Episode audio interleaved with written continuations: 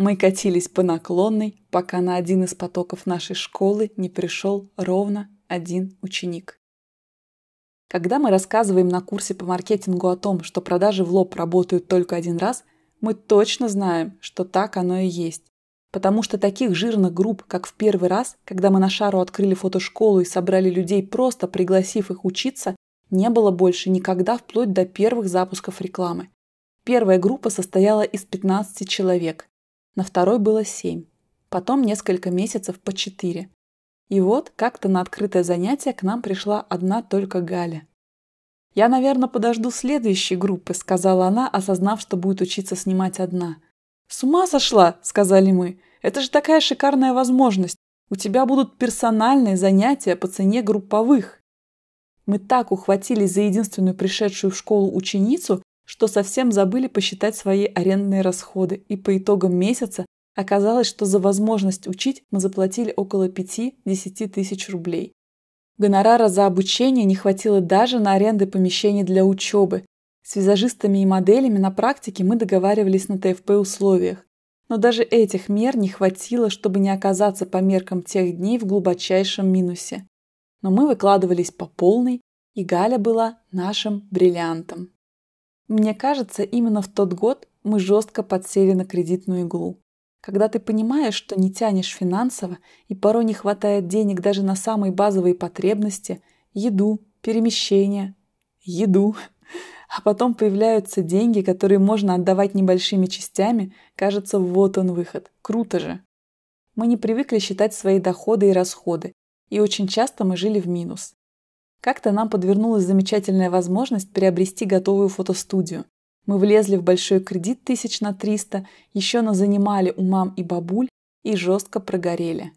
Как оказалось, мы не совсем понимали, что купили не готовый бизнес, который должен был приносить по 100 тысяч в месяц, а проплатили 300 косарей за переуступку аренды, которую платили потом еще целое лето по 50 тысяч в месяц, сверх тех 300, за помещение, котором ни с того ни с сего нарисовался капитальный ремонт труб, и рабочие ЖКХ разворотили нам весь интерьер.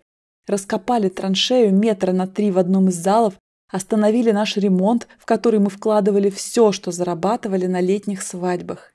Рабочие приходили каждый день и ломали то одно, то другое. Мы сидели в студии и караулили их, пытаясь предотвратить откровенный вандализм.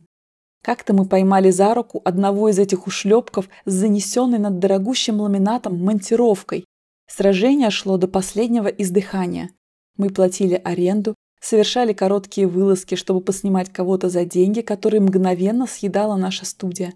Но мы держались, теша себя надеждами о том, что осенью начнется студийный сезон, и в наше полупустое помещение повалит народ.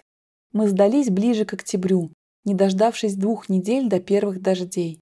Нам пообещали отсрочку аренды, с летнего сезона не осталось ни копейки, и мы очень надеялись дотерпеть. Но в последний момент хозяин помещения передумал и выставил нас из студии, которую мы все лето кормили, как прожорливую черную дыру. Я прекрасно помню наш первый сезон сразу после увольнения с работы, когда мы только начинали заниматься фотографией и целую зиму питались макаронами, перебиваясь куриными ногами с кредитной карточки раз в неделю. Зиму после прогоревшей студии я не помню. Моя память оберегает меня от этих воспоминаний. Я очень благодарна тому огромному кредиту и этому опыту с чужим бизнесом за то, что в других обстоятельствах мы бы никогда не научились зарабатывать суммы, которые в условиях нашего мышления оказались непомерно большими.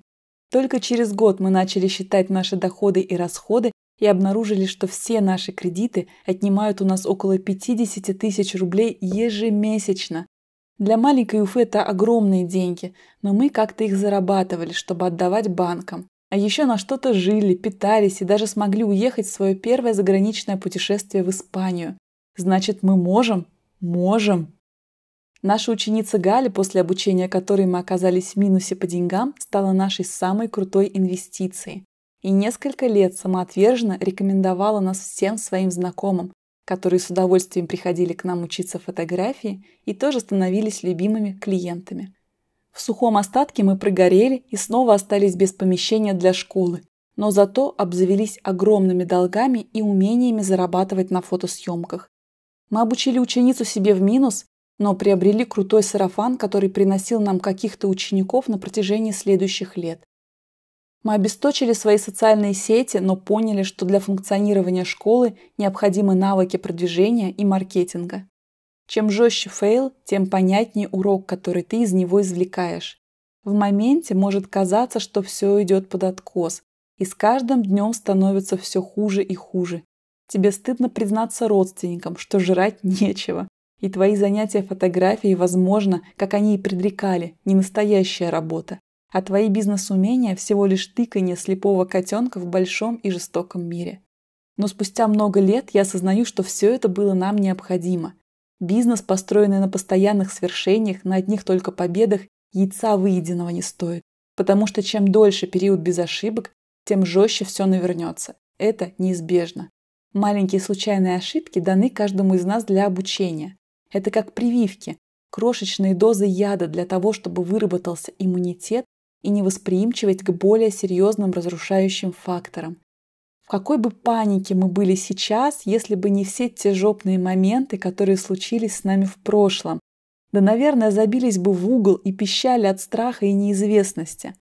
Сегодня мы встали с хорошим настроением, позанимались спортом, вкусно поели, немного поучились сами, пообщались с учениками, простроили планы. Да, вокруг может твориться черти чё, но через пару месяцев мы станем еще более матерыми, появятся новые стрессовые навыки. Ну а сегодня, сегодня очень хороший день, чтобы научиться чему-то новому.